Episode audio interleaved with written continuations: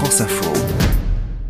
La communication politique dans une année d'élection présidentielle et puis maintenant législative, on la décrypte dans C'est tout comme avec vous. Laetitia Krupa, bonjour. Bonjour. Journaliste politique, nous sommes aussi comme d'habitude avec Gaspard Ganzer. Bonjour Gaspard. Bonjour. Spécialiste en communication politique, ancien conseiller notamment de, de François Hollande à l'Elysée entre 2014-2017. Vous avez aujourd'hui une agence de communication, vous l'enseignez. Bref, vous savez de quoi nous parlons.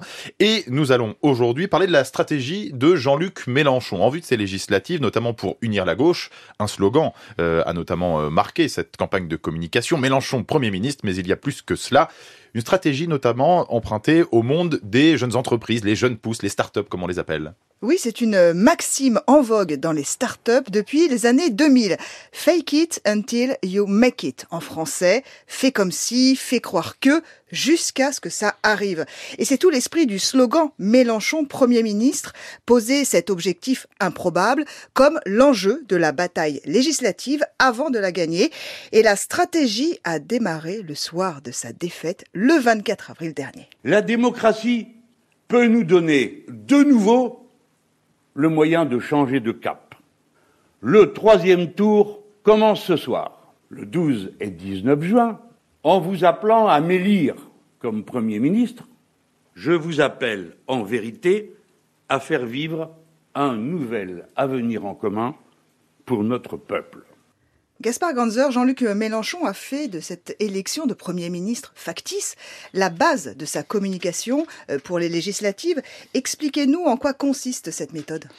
Jean-Luc Mélenchon est conscient au lendemain de l'élection présidentielle que les élections législatives ne vont pas intéresser beaucoup de monde. Donc il essaie de remettre de l'enjeu en posant une question, celle du choix du Premier ministre, qui ne se pose pas normalement dans ce cadre-là. Il fait un peu comme euh, les Américains font euh, aux États-Unis avec des entreprises qui proposent d'aller dans l'espace de créer de nouveaux services, eh bien lui, il propose de changer l'enjeu de l'élection législative et d'en faire une élection du Premier ministre. Et la mise en pratique hein, de cette stratégie est très claire. Il faut euh, marteler le même message, Mélenchon Premier ministre, et aussi le diffuser visuellement. Des centaines de milliers d'affiches et plusieurs millions de tracts avec le visage de Jean-Luc Mélenchon et le slogan vont continuer à être euh, distribués.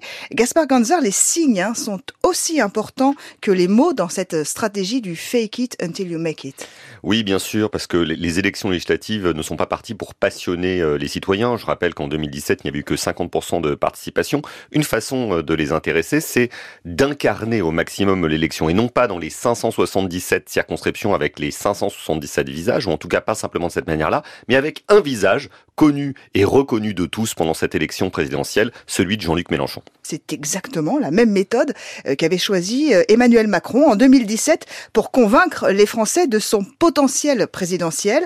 Lors de son fameux meeting de décembre 2016, il avait même emprunté les habits du prophète. Votre responsabilité, c'est d'aller partout en France pour le porter et pour gagner. Ce que je veux, c'est que vous, partout, vous allez le faire gagner parce que c'est notre projet.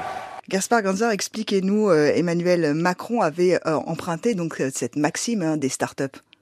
Oui, ce fake it till you make it, c'est un adage qu'on entend souvent dans le monde de la Silicon Valley, de l'innovation et de la rupture. Pourquoi? Parce que toutes ces entreprises proposent toujours des services qui n'existaient pas auparavant.